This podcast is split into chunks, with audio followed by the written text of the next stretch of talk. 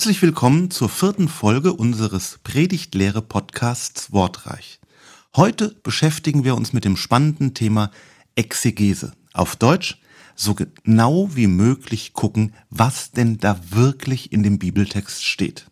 Wir sind Matthias Störmer, Carsten Perl und Gerson Wehrheim. Warum ist eigentlich das Thema Exegese so wichtig? Ich höre und lese immer wieder Predigten. Die sind gut, die sind interessant, aber manchmal haben sie nichts oder nur sehr wenig mit dem Bibeltext, den, worüber sie angeben zu reden, zu tun. Das ist nicht gut. Warum nicht? Weil wir auf der Kanzel eigentlich die Bibel zu Wort bringen wollen und, und nicht unsere eigenen Gedanken und das Selbsterdachte.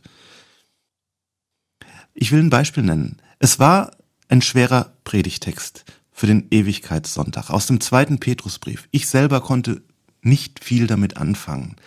Hab mir schwer getan, hab geknabbert dran.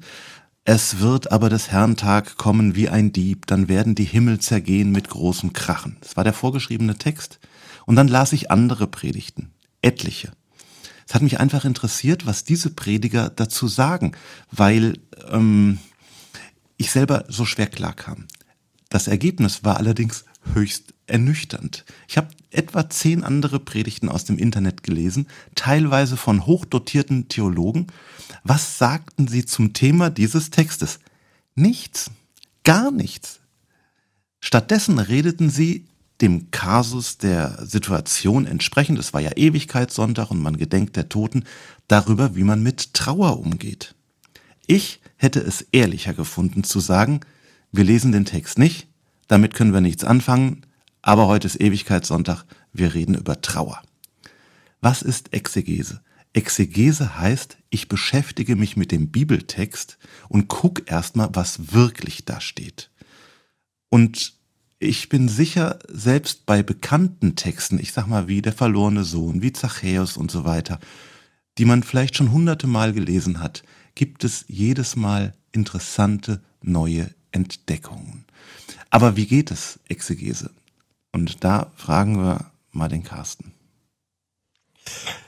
Ja, ich freue mich, dass wir uns jetzt mit diesem grundlegenden Thema beschäftigen. Die meisten Themen, die wir bisher hatten, waren ja tatsächlich aus verschiedenen Perspektiven grundlegend.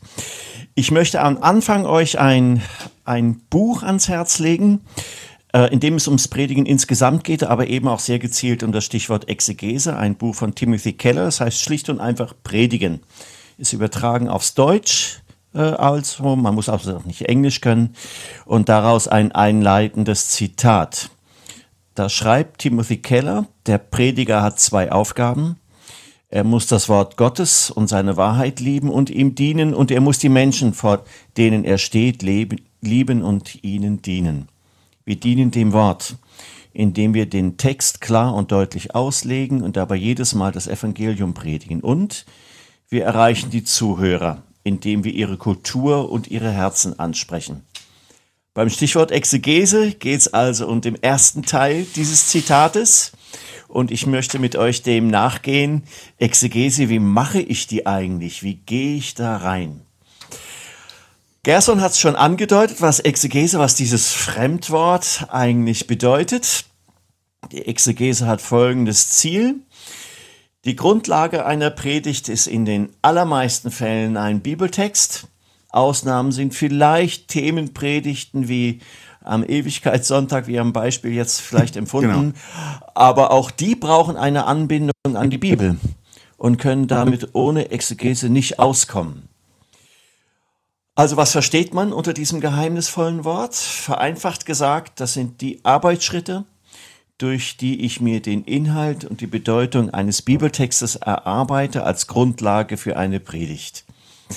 Und diese Arbeitsschritte, die möchte ich euch jetzt ähm, vorstellen in zwei Teilen. Der erste Teil, da möchte ich Grundbeobachtungen, die aus meiner Sicht elementar sind, benennen. Grundbeobachtungen deshalb, weil ich die eigentlich über den ganzen Prozess hindurch des exegetischen Arbeitens so ein Stück weit im Blick behalten möchte. Und dann möchte ich euch acht Schritte vorstellen, die mich durch den Prozess des exegetischen Arbeitens ähm, begleiten und leiten können. Also zuerst drei Grundbeobachtungen. Die erste Grundbeobachtung, die ich euch nennen möchte, die einzelnen Bücher der Bibel sind hineingeschrieben worden in den damaligen kulturellen Rahmen. Sie sind also nicht ähm, ohne Kultur geschrieben worden, ganz im Gegenteil, sondern sind in einen bestimmten kulturellen Rahmen hineingeschrieben worden. Und zum exegetischen Arbeiten gehört es also immer auch ein Stück weit die Kultur zu verstehen, zu versuchen, in die der Text geschrieben wurde.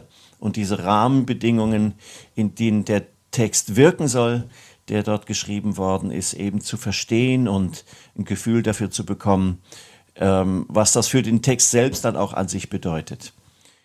die zweite Grundbeobachtung, die einzelnen Bücher der Bibel sind an bestimmte Personen oder Personenkreise geschrieben worden. Wer einen biblischen Text zu verstehen versucht, muss also auch versuchen, diese Adressaten zu verstehen, für die der Text geschrieben wurde. Das ist eigentlich auch klar, aber trotzdem glaube ich, ähm, dass man das, wenn man sich mit einem literarischen Text auseinanderzusetzen versucht, ähm, das im Blick zu behalten ist. Die sind immer für bestimmte Personen geschrieben worden.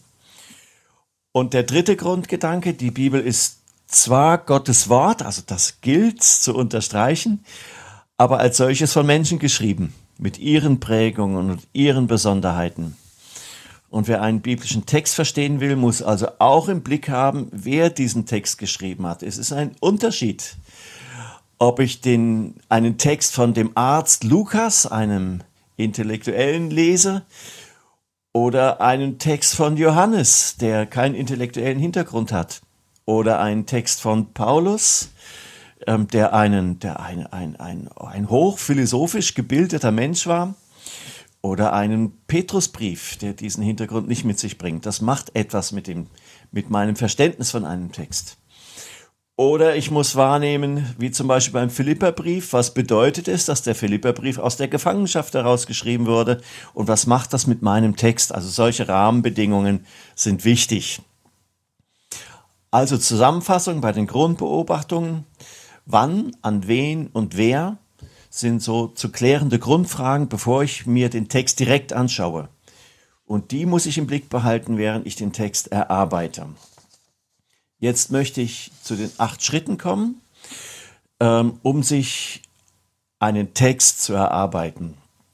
Und ich glaube, dass es da verschiedene Ebenen gibt, ähm, die, die ich im Blick, die, die, die einfach geschehen ähm, und das erste ist, ähm, ich muss mich bemühen, den Text unvoreingenommen, und da habe ich in meinem Manuskript jetzt Klammer auf, Ausrufezeichen, Klammer zu, gemacht. Ich muss den Text unvoreingenommen lesen. Und das ist schon manchmal kein einfacher Schritt. Gerade wenn man, ähm, wenn, wie wir aus einer Prägung herauskommen, wo wir viele Texte schon mal gehört haben Auslegungen schon gehört haben, vielleicht sogar selbst schon mal drüber gearbeitet haben, ähm, für eine Bibelstunde uns vorbereitet haben oder ähnliches, vielleicht auch schon mal drüber gepredigt haben und dann diese, dieses Vorwissen einfach mal zur Seite zu legen ähm, und äh, den Text einfach unvoreingenommen zu lesen und dann mal den Text wieder ganz zu versuchen, ihn ganz, als etwas ganz Neues auf mich wirken zu lassen. Das, glaube ich, ist ein, ein erster ganz wichtiger Schritt, der mich, der mich neu mit hineinnimmt in das, was ähm, ein biblischer Text ähm, mir sagen möchte, diese Unvoreingenommenheit. Und an dieser Stelle auch wahrzunehmen, wo fällt mir das schwer und wo muss ich selbst mit Vorprägungen in Bezug auf den Text umgehen ähm, und daran Arbeiten, dass die mich in meinem exegetischen Arbeiten nicht zu sehr beeinflussen, sondern ich den Text wirklich vom Text her lerne zu verstehen. Also der erste Schritt, den Text möglichst unvoreingenommen lesen. Der zweite Schritt, den ich vorschlagen möchte, ist den Text sprachlich zu analysieren.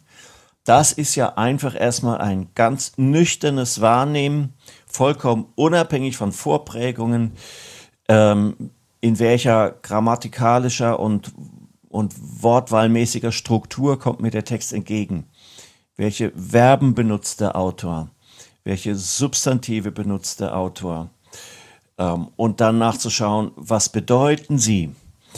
Ähm, wir, wie, wie, welche Bedeutungsvielfalt haben die Verben ähm, im Griechischen oder in anderen Sprachen, äh, die mir in, in, bei, dieser, bei dieser Textexegese entgegenkommt? Ähm, wie arbeitet der Autor mit sprachlichen Wiederholungen und bestimmte Bedeutungen hervorzuheben?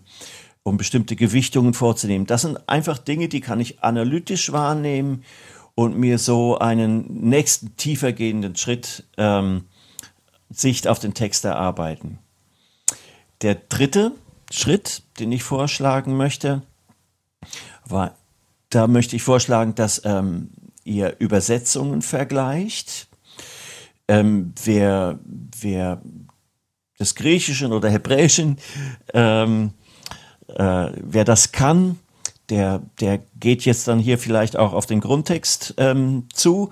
Aber äh, wer das nicht kann, da helfen Übersetzungsvergleiche, um einfach dem auf die Spur zu kommen, wo die Bedeutung vielfältiger ist, als sie es Deutsche wiedergibt. Da helfen ähm, der Vergleich von unterschiedlichen Übersetzungen mal zu schauen, wo hat denn die Schlatter-Übersetzung welches Wort hat die denn benutzt im Vergleich zu Elberfelder? Wie hat die Luther 2017 übersetzt im Vergleich zur Hoffnung für alle? Ähm, und welche Bedeutung haben diese Übersetzungsvarianten in Bezug auf eine Grundsicht auf den Text? Also der Vergleich von Übersetzungen kann einfach hilfreich sein, um ein Stück weit wahrzunehmen, okay, wie vielschichtig ist denn dieses Wort, das ich jetzt hier vielleicht gerade untersuche, ähm, oder der Text insgesamt, wie, wie, wie vielschichtig ist er denn wahrzunehmen? Da hilft ein Übersetzungsvergleich schon sehr. Das vierte ist, der vierte Schritt ist auch ein analytischer Schritt, ähm, mal sich ver zu verdeutlichen, wo kommen in diesem Text Vergleiche oder Bilder vor?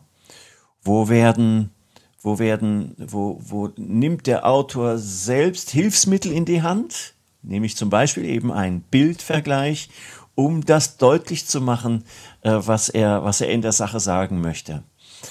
Ähm, und äh, diesen Bildvergleich, den nehme ich in die Hand sozusagen als ähm, Exeget und schaue ihn mir in seinem Bedeutungszusammenhang an. Was möchte der Autor mit diesem Bildvergleich im Rahmen äh, der inhaltlichen Textgestaltung besonders hervorheben? Was möchte er, was möchte er mit dem Bildvergleich unterstreichen? Was möchte er ergänzen vom Inhalt her, indem er dieses Bild nimmt? Also wahrzunehmen, wo steigt der Autor selbst vielleicht aus einem analytischen Gedankengang aus, um mit einem Bild nochmal etwas zu unterstreichen und ähm, hervorzuheben. Das ist wichtig, einfach im analytischen Wahrnehmen dessen, was dort steht. Als fünften Schritt möchte ich vorschlagen, wahrzunehmen, wo gibt es eigentlich Parallelstellen oder Querverbindungen, die mir helfen, den Text besser zu verstehen. Wo hat Paulus oder Petrus vielleicht schon ähnliches gesagt? Oder wo greift der Text vielleicht aus einem Brief auf eine Erfahrung zurück, ähm, die Paulus oder Petrus oder wer auch immer den Brieftext geschrieben hat, mit Jesus direkt gemacht hat und die uns beschrieben wird in einem der Evangelien oder in der Apostelgeschichte? Wo kommen so Querverbindungen her? Oder wo wird ein wichtiges, grundlegendes Thema in dem Text aufgegriffen, das bereits im Alten Testament beleuchtet wird? Solche Querverbindungen zu ziehen sind wichtig, ähm, um dem Text sein Gewicht zu geben, den, den der Autor vielleicht im, im Blick auf die Hörer ganz selbstverständlich voraussetzt. Also wie, wie, wie helfen mir Parallelstellen und Querverbindungen, den Text ähm, tatsächlich besser zu verstehen? Dann gehe ich wiederum einen Schritt weiter zurück und schaue mir an in einem sechsten Schritt, wie sieht eigentlich der inhaltliche Gedankengang des Textes aus. Ich bin also jetzt an einem Punkt angekommen, wo ich einzelne Segmente des Textes analysiert habe, versucht habe, einzelne Wörter besser zu verstehen, in seiner Tiefe zu verstehen. Und jetzt werfe ich wieder einen Gesamtblick auf den Text und versuche wahrzunehmen, ähm, wie sieht eigentlich der inhaltliche Gedankengang des Textes insgesamt aus? Also welche Gedankengänge geht er Schritt für Schritt für Schritt äh, in dem Text durch und welcher, welchen Sinn äh, macht das aus der Sicht des Autors, diesen Gedankengang zu gehen. Also ich versuche ähm, aus der Textanalyse heraus, aus der Wortanalyse heraus die inhaltlichen Gedankengänge für mich zu skizzieren ähm, und mir mal aufzuschreiben, welche Gedankenabläufe geht der Autor da mit mir durch und die muss ich verstehen, wenn ich den Text darstellen möchte. Das wäre aus meiner Sicht sozusagen der sechste Schritt, den ich gehen kann. Und jetzt weite ich nochmal meinen Blick. Jeder Text als Grundlage einer Predigt ähm, steht ja in der Bibel in der Regel nicht isoliert, sondern steht in einem bestimmten Kontext, in einer bestimmten Rahmenhandlung oder in einer bestimmten Rahmengedankenabfolge. Und es ist wichtig, diesen Kontext für sich gegenwärtig zu haben. Und von daher ist es wichtig, den Gedankengang des, des Kerntextes, der die Grundlage meiner Predigt bildet, ihn einzuordnen in den Gesamtkontext. Also dort wahrzunehmen, welche Position nimmt eigentlich dieser Predigtext im Rahmen eines Gesamtgedankenganges ein. Da ist es interessant zu schauen, welche Bedeutung, wenn es zum Beispiel um einen Brief geht, welche Bedeutung hat der Text in dem Gesamtkontext dieses Briefes und da ähm, wahrzunehmen, ähm, welchen Aspekt bringt in diesem Gesamtbild ähm, dieser Text ganz speziell mit ein. Also Text einordnen in den Gedankengang des, des Kontextes. Und dann gehe ich nochmal einen Schritt weiter zurück in einem achten Analyseschritt. Wie ist der Text einzuordnen in die Grundgeschichte Gottes mit den Menschen? Also jetzt nehme ich sozusagen das ähm, Bild der, der Bibel an sich auf. Und welches Gewicht hat in diesem Zusammenhang dieser Text? Da hat es natürlich, wenn ich jetzt zum Beispiel Römer 3 nehme, ähm, ein, ein, ein Kapitel, in der sehr grundsätzliche Gedanken äh, eine Rolle spielen, da sind diese Verbindungslinien sehr stark greifbar. Und in anderen Texten wird dieser Gesamtblick ähm, ähm, nicht so stark vielleicht greifbar sein. Aber das mal zu überlegen, wie ist der Text einzuordnen in die Grundgeschichte Gottes mit den Menschen und was will er mir dort hinein sagen. Ich denke, wenn, wenn, wenn ich diese acht Schritte sehr bewusst gegangen bin, dann habe ich mir den Text, um den, über den ich reden möchte, sehr gründlich erarbeitet. In seiner eigenen Bedeutung, aber auch in seiner Einordnung ähm, in, den, in die Rahmentexte, zu denen er gehört. Und ich glaube, dann bin ich in, in einer Position angekommen, in der ich noch einmal neu zurücktreten kann und noch einmal neu den Text lesen kann mit der Frage, Jesus, was willst jetzt eigentlich du mit mir sagen? Mir durch diesen Text in mein Herz sagen. Das heißt, jetzt kann ich auch noch mal ganz anders spirituell fragen, ähm, was, was möchte Jesus mir persönlich und vielleicht auch anderen von diesem Text her sagen? Den Schritt halte ich persönlich für ganz wichtig, dass ich diese, diese Rückbindung immer wieder darin habe, was will Jesus eigentlich mit diesem Text für mich heute mir deutlich machen, in mein Leben hinein, ähm, damit dieser Text auch in seiner ähm, analytischen Wahrnehmung für mich, für mich sozusagen spirituell wirksam bleibt. So will ich es mal vielleicht auf den Punkt bringen. Ich möchte in einem ähm, in einem nächsten Punkt jetzt euch einfach ein paar Hilfen nennen zum exegetischen Arbeiten. Ähm, auch ein Pastor, ein Prediger äh, kommt nicht ohne Arbeitsmaterial aus. Man kann nicht einfach alles im Kopf haben oder nur vom Bibeltext her sich erarbeiten, sondern da braucht es Hilfen. Ähm, und da sind Konkordanzen zum Beispiel wichtige Hilfen. Ähm, eine deutsche Konkordanz hilft einem einfach vielem auf die Spur zu kommen, gerade in dieser Arbeit des exegetischen ähm, sich erarbeitens. Äh, und da gibt es auch gute Internetzugänge ähm, die, man, die man recht einfach nutzen kann.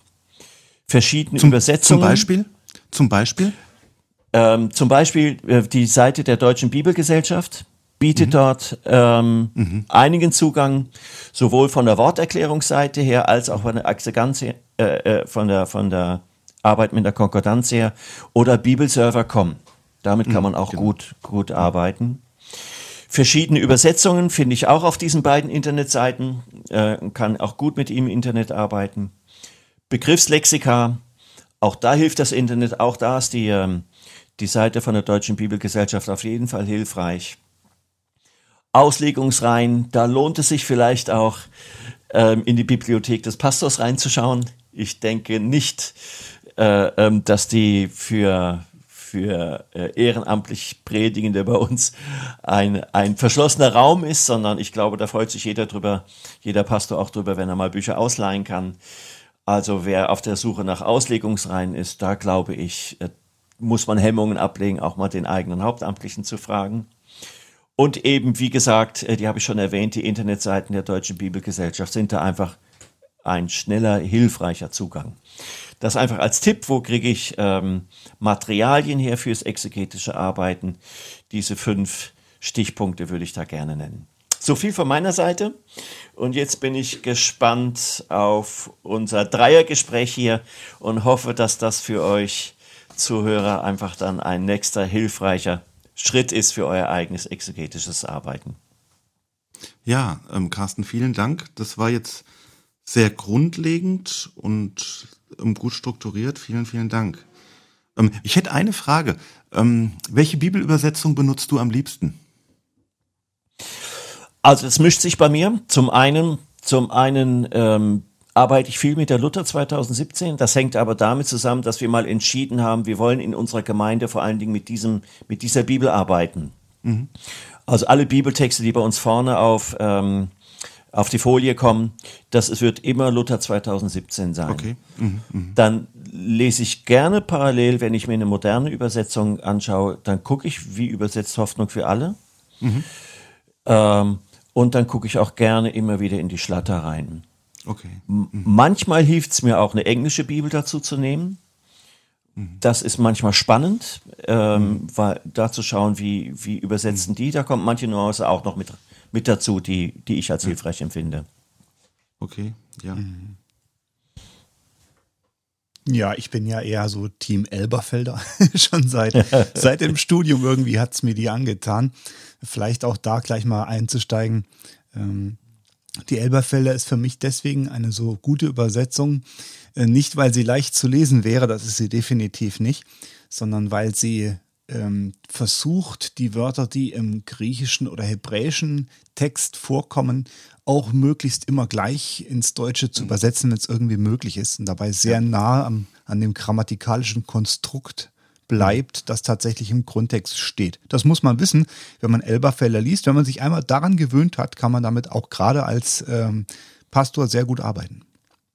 Ja, also ich mache das immer so, dass ich mir als allerersten Schritt den Bibeltext von Bible Server ins Word kopiere und dann so Phrase für Phrase ähm, untereinander schreibe, Zeilenabstand 1,5 und das aber nach Luther 2017 oder Elberfelder. Weil die am dichtesten am Grundtext dran sind. Und dann mache ich mir so ein Strukturdiagramm und da kann ich dann auch noch ein bisschen drin rummalen, wenn ich das ausgedruckt habe. Und so habe ich dann meine sechs oder zehn Verse dann da alles schön auf einer DIN A4-Seite verteilt. Ich finde, das ist so eine praktische Hilfe. Genau. Mhm. Ich mache das ähnlich. Äh, äh, ich, ich arbeite aber mit, mit äh, wenn ich eine Linie sehe, dann mache ich mir die meinetwegen fett auf eine bestimmte Art mhm. oder Bilder markiere ich mir kursiv, um dann eben im Text, den ich dann auch benutze für mein Predigtmanuskript, ähm, diese Differenzierung drin zu haben. Das hilft mir auch, einfach in der mhm. Textwahrnehmung.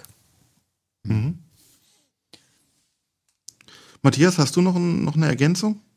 Also das Problem ist ja eigentlich, dass Exegese sich erst schon mal sehr, sehr groß anhört, das ganze Thema. Es ist ja auch ziemlich umfangreich, was man da alles beachten muss.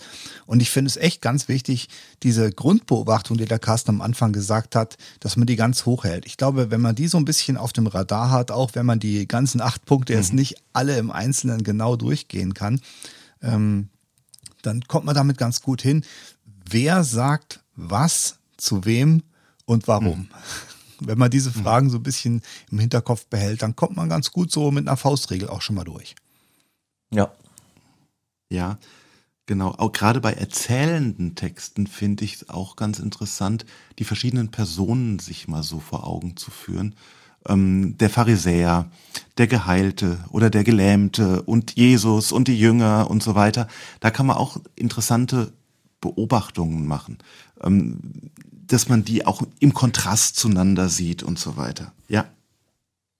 Was ich auch sehr wichtig finde, dass man versucht, ein Gefühl dafür zu kriegen, wie gehe ich mit Bibeltexten um. Ich glaube, das hängt mhm. auch sehr stark davon ab, aus was für einer Gemeindekultur man kommt. Man ist ja auch dadurch geprägt, wie man so den Umgang mit der Bibel von klein auf so beigebracht bekommt. Und das hast du ja vorhin auch schon gesagt, Carsten. Dein erster Punkt, die Unvoreingenommenheit. Ähm, wo fällt mir das schwer? Wo habe ich keinen unverstellten Blick auf die Bibel, dass man da ehrlich ist mit sich selber? Und dass man eben auch mal unterschiedliche Perspektiven versucht, sich klarzumachen. Also mir hat ein Buch besonders äh, geholfen, gerade in letzter Zeit, das empfehle ich auch immer gern weiter. Und zwar heißt das Die Bibel faszinierend, einzigartig und voller mhm. Geheimnisse. Das, ähm, warum dieses uralte Buch heute noch so relevant ist. Die Bibel faszinierend, einzigartig und voller Geheimnisse. Mhm. Äh, der Autor äh, Rob Bell, der ähm, stellt dort an verschiedenen Beispielen dar, wie er an Bibeltexte rangeht. Und besonders wichtig ist dabei eben diese, äh, diese vielfältigen Zusammenhänge, die innerhalb der Bibel einfach schon da sind und die man ganz leicht mal aus dem Blick verliert, wenn man an so einem einzelnen Text arbeitet, wenn man sich in so einen einzelnen Text reingräbt, in die Wortbedeutungen und alles und dann diese weite Perspektive gar nicht mehr so auf dem Schirm hat. Mhm, mh. Ja, ja, ja. Das ist mich wichtig. Hätte noch was, ja, mich täte noch was interessieren. Wie geht ihr mit Kommentaren um? Also man kann ja Kommentare kaufen oder in der Bibliothek des Pastors ausleihen. Ähm, welchen Stellenwert haben die? Also für mich, ich habe die sehr bewusst, glaube ich, erst relativ spät eingeordnet. Also für mich haben die eher eine korrigierende Wirkung. Also mhm. mir, ist, mir ist es wichtig, möglichst viel bei mir zu bleiben, also beim Selbsterarbeiten zu bleiben, äh, das dann zu ergänzen mit, mit dem Notwendigen, was ich über, über ähm, den gesellschaftlich-kulturellen Rahmen ähm, halt wissen muss. Ähm, und dann, wenn ich, wenn ich, wenn ich meine, den Text verstanden zu haben, dann mal einen Kommentar ranzunehmen und, äh, und da mal Gedankengänge anderer ähm, sozusagen auf mich zukommen zu lassen und dann selbst nochmal zu schauen, habe ich denn gründlich genug gearbeitet, war ich denn, habe ich denn, habe ich denn äh, richtig gearbeitet in Anführungszeichen mhm. ähm, oder wo muss ich mich ergänzen oder korrigieren lassen? Das ist für mich eigentlich der Sinn der Kommentare. Mhm. Sehe ich eigentlich fast genauso. Äh, Kommentare sind für mich einfach ein Diskussionsbeitrag um, und wir stehen in einer ähm, großen Gemeinschaft als Christen, die miteinander über die Bibel diskutiert. Die Bibel kannst du nicht als einzelner Mensch für dich auslegen und dann ist alles richtig. Das funktioniert so nicht, sondern wir müssen miteinander im Gespräch sein. Das funktioniert in so einem Gespräch, wie wir das jetzt hier machen. Das funktioniert in der Gemeinde, dass die Gemeinde als Ganzes an der Bibel arbeitet. Und das funktioniert eben auch über Generationen hinweg und auch über Generationen von Theologen hinweg. Also wir können Kommentare lesen aus dem letzten Jahrhundert, aus dem vorletzten Jahrhundert oder ganz aktuelle. Und wir werden immer wieder neue Nuancen finden, die, die dazu beitragen, dass der Text wirklich ähm, ja, sagen darf, was er sagen will. Mhm. Mhm. Mhm. Ich hätte noch genau. einen Gedanken zum, zum Kontext. Was mir hilft, ist, dass ähm, auf YouTube findet man das Bibelprojekt. Ähm, ich habe jetzt zum Beispiel ähm, bei der Allianz Gebetswoche über mhm. Hebräer 4 gepredigt. Und dann bin ich erstmal auf YouTube, habe mir die, die Zusammenfassung des Hebräerbriefs auf das Bibelprojekt angeschaut. Das ist schön animiert mit Comicfigürchen. Das geht so Kapitel für Kapitel durch. Und ich habe mal so einen groben Überblick gekriegt, worum es in dem Hebräerbrief an dieser Stelle geht. Also die visualisieren das, ich, das so, ne? Ja, das ist wunderschön. Und dann habe ich ein paar Verse aus dem Kapitel 4 gehabt. Da ging es um den, um den ewigen Sabbat, dass wir irgendwann mal zur Ruhe Gottes kommen. Und dann habe ich das Kapitel 4 gelesen. Dann habe ich festgestellt, dass es drei, nee, zwei alttestamentliche Zitate drin hat. Dann habe ich mal die Geschichten gelesen im Hintergrund. Das war die Schöpfung, hm. der Schöpfungssabbat und dann das war ganz interessant, dass das, Land, das Volk Israel nach der Sklaverei Ägyptens in das Land Kana ankommt. Das hatten sie auch als die Ruhe, der Ort der Ruhe, hat er das angesehen. Und so habe ich mir so allmählich vom Gesamtkontext der Bibel versucht, diesen Text zu erarbeiten. Und da kann man das schön dran sehen, welchen Wert es auch hat. Und das Bibelprojekt, diese Kurzvideos, geben eine wunderschöne Einführung in biblische Bücher. Hm. Ja, also Bibelprojekt finde ich auch total klasse, vor allen Dingen, weil es äh, für jeden sehr leicht zu verstehen ist. Es ist einfach ja, total genau. visuell und man kann da ganz toll einsteigen, die erklären das ganz prima. Genau. Dann habe ich immer Bible-Server offen. Genau. Ja. ja. Und, und, und solche Zugänge helfen auch, ähm, äh, wenn man so aus einem normalen Arbeitsalltag heraus schnell hm. Zugriff bekommen möchte, also inneren Zugriff bekommen möchte. dass also Predigten, die manchmal auch mit einem gewissen Zeitdruck entstehen müssen, brauchen solche Hilfsmittel. Und ich denke, genau. das geht Ehrenamtlichen genauso wie uns an der Stelle. Ja. Bei Kommentaren habe ich die Erfahrung gemacht, dass sie teilweise mit Vorsicht zu genießen sind. Also ich habe auch viele, ähm, da liest du und liest du und liest du und am Ende hat es nichts gebracht. Ähm, es gibt gute Kommentare. Ich kann die grüne Reihe mit Gerhard Meyer empfehlen. Da kriegst du einen guten biblischen Hintergrund. Ich habe viele Kommentare, ähm, wo ich sage, das sind Diskussionen vergangener Zeiten spezieller Art, die mir für die Erkenntnis dessen, was Gott mir da heute sagen will, nichts, aber auch gar nichts bringen. Das ist leider so. Ähm, und deshalb denke ich, da soll, muss man mit der Zeit ein Gefühl für kriegen, welche Kommentare bringen was und welche bringen auch nichts. Ihr ja. seid erschrocken, ne? Nee, nee, das sehe ich genauso. Kann Aber das, das durchaus ist tatsächlich, nachvollziehen, ja. ja. Ja. Also ich habe ein Zitat, also ich will jetzt nicht von Kommentaren abschrecken, aber ich habe hier ein Buch von Eugen Drewermann. An ihren Früchten sollt ihr sie erkennen und da steht über die Kommentare, in diesen Texten ist jede Zeile grau wie Blei, schwer wie Blei, giftig wie Blei. ähm, das ist nicht, gilt nicht für alle Kommentare. Ich habe also wie gesagt ähm, gute Erfahrungen mit der grünen Reihe, Gerhard Meyer gemacht da kriegst du nochmal einen anderen Blick. Was auch toll ist, die gibt's auch teilweise auf Deutsch, ist John Stott. Da kriegst du den Text sehr gut gegliedert. Also wenn man so einen Kommentar sich auch mal kauft, über einen Epheserbrief oder so, kann man da auch mal schön mehrere Texte draus predigen und hat dann ein gutes Hintergrundmaterial.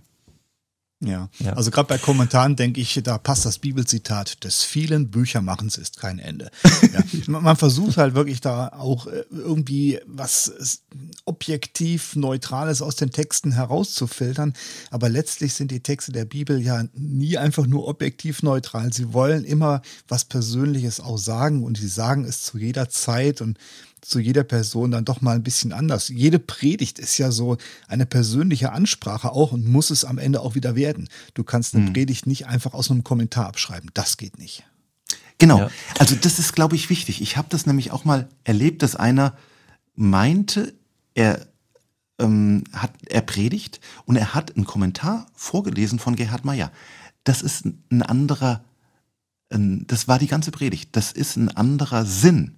Ähm, der Kommentar versucht das dogmatisch abgesichert zu erklären, ja, genau. während die Predigt eine Ansprache konkret an den Menschen ist. Der Kommentar ist immer der Hintergrund, aber nie das, es geht nicht um eine Dogmatikvorlesung bei ja. der Predigt. Also deswegen ist das ja wichtig zu sehen, was wir heute gemacht haben, ist Exegese und genau. die eigentliche Predigtvorbereitung ist ja dann nochmal ein nächster Schritt. Das ist jetzt quasi die Grundlage. Die Predigtvorbereitung ist dann nochmal ein, eigen, ein ganz eigener, auch vielfältiger Arbeitsschritt. Aber ich wollte noch was anderes sagen, was mir auch noch wichtig ist. Also dort, wo ich merke, äh, de, der biblische Text hat gar kein Interesse daran, einen bestimmten Zusammenhang zu erklären. Also wie der Text, den du vorhin genannt hast, gell, dieser letzte Tag, ich glaube, da muss Exegese auch leisten, dass sie, dass sie benennen kann, also dieses Geheimnisvolle muss auch Geheimnis bleiben. Also wer Exegese so betreibt, dass er auf alle Fragen eine Antwort finden will, der wird auch ein Stück weit scheitern, weil mhm. die Bibel uns nicht auf alles Antwort gibt. Und dieses Spannungsfeld muss auch Exegese, glaube ich, aushalten. Mhm. Ja. Mhm. Ja, das ist äh, manchmal unbefriedigend. Vor allen Dingen, wenn Leute einen fragen, was heißt das jetzt? Äh, kannst du mir das erklären? Und du musst als Pastor und Theologe dann dort trotzdem mit den Schultern zucken und sagen, du, ich weiß es auch nicht. Äh, das ist genau. manchmal wirklich demütigend und ich glaube, wenn man mit einer gewissen Demut auch an diese Texte rangeht, das ist heilsam. Mhm. Ja, das ist nicht nur heilsam, sondern wichtig. Ne? Wir sind nicht Herren der Schrift, sondern Schüler von ihr. So ist es. ja, und, genau. Und Gott, Gott mutet uns das einfach auch zu und diese Zumutung können wir nicht wegnehmen. Mhm. Gehört auch zum geistlichen Leben dazu. Mhm. Gott das zu erlauben, mir diese Zumutung zu stellen, nicht alles mhm. verstehen zu können. Was ich vielleicht also von meiner Seite als Abschluss schließenden Tipp geben möchte, ist, rechtzeitig anzufangen. Lieber mal jeden Tag eine Viertelstunde über den Text lesen und abends vorm Schlafengehen das nochmal durchlesen. Ich nehme dann mein DIN A4-Blatt, wo ich den Text so auf das ganze Blatt verteilt habe. Ähm, und ähm, dann fallen einem nach und nach nochmal Dinge auf an Worten, an Verbindungen. Ich habe einen Textmarker dann als und mache dann Dinge klar. Ich mal da rein. Das finde ich als Tipp, um so ähm, erschließt sich dann die Botschaft des Textes nach und nach immer mehr. Ja. Gibt es von euch noch was, wo ihr sagt, das wäre vielleicht noch mir so auf dem Herzen? Hm. Also was mir wirklich immer geholfen hat, auch Leute mir anzugucken, anzuhören, wo ich merke, die arbeiten gut und sorgfältig am Text und mhm. sozusagen von, von diesen Menschen auch lernen, die Bibel, äh, wie es das Sigi Zimmer mal gesagt hat, mit dem Millimeterlineal zu lesen. Das mhm. finde ich hilfreich, dass man sich von Leuten auch wirklich abguckt, wie geht der oder die mit dem Text um, ähm, wo fällt anderen etwas auf, was mir nie aufgefallen wäre. Äh, und da so ein bisschen ein Gefühl dafür zu bekommen, wie äh, wie kann man an die Bibel rangehen. Ja, ja da, ein ganz spannender Gedanke. Dafür finde ich auch das Hören, was ja bei in, den heutigen, in der heutigen Zeit der modernen Medien sehr leicht geworden ist, von anderen Predigten ganz interessant. Ja, genau. Genau. Ähm, dann gucke ich, wie hat ein Robell das denn gepredigt? Wie hat ein, ähm, weiß ich, ein, ein Roland Werner, wie predigt der denn darüber? Und was für Gedanken hat er? Was fällt dem auf? Das finde ich ganz, ganz interessant. Hm. Ja, ja. Das ist wahr. Also ich habe alles, was mich bewegt, in das du Gespräch reingepackt. Gesagt. Ich habe jetzt keinen kein ergänzenden Tipp nochmal ja. ähm, und freue mich über die Impulse, die wir jetzt drin hatten. Ja, super. Dann würde ich sagen, sind wir ähm, mit dieser Folge zum Schluss gekommen und ich freue mich dann schon auf die nächste Folge, die Alles klar. vor der Tür steht. Bis zum nächsten Mal. Bis dann. Tschüss. Tschüss.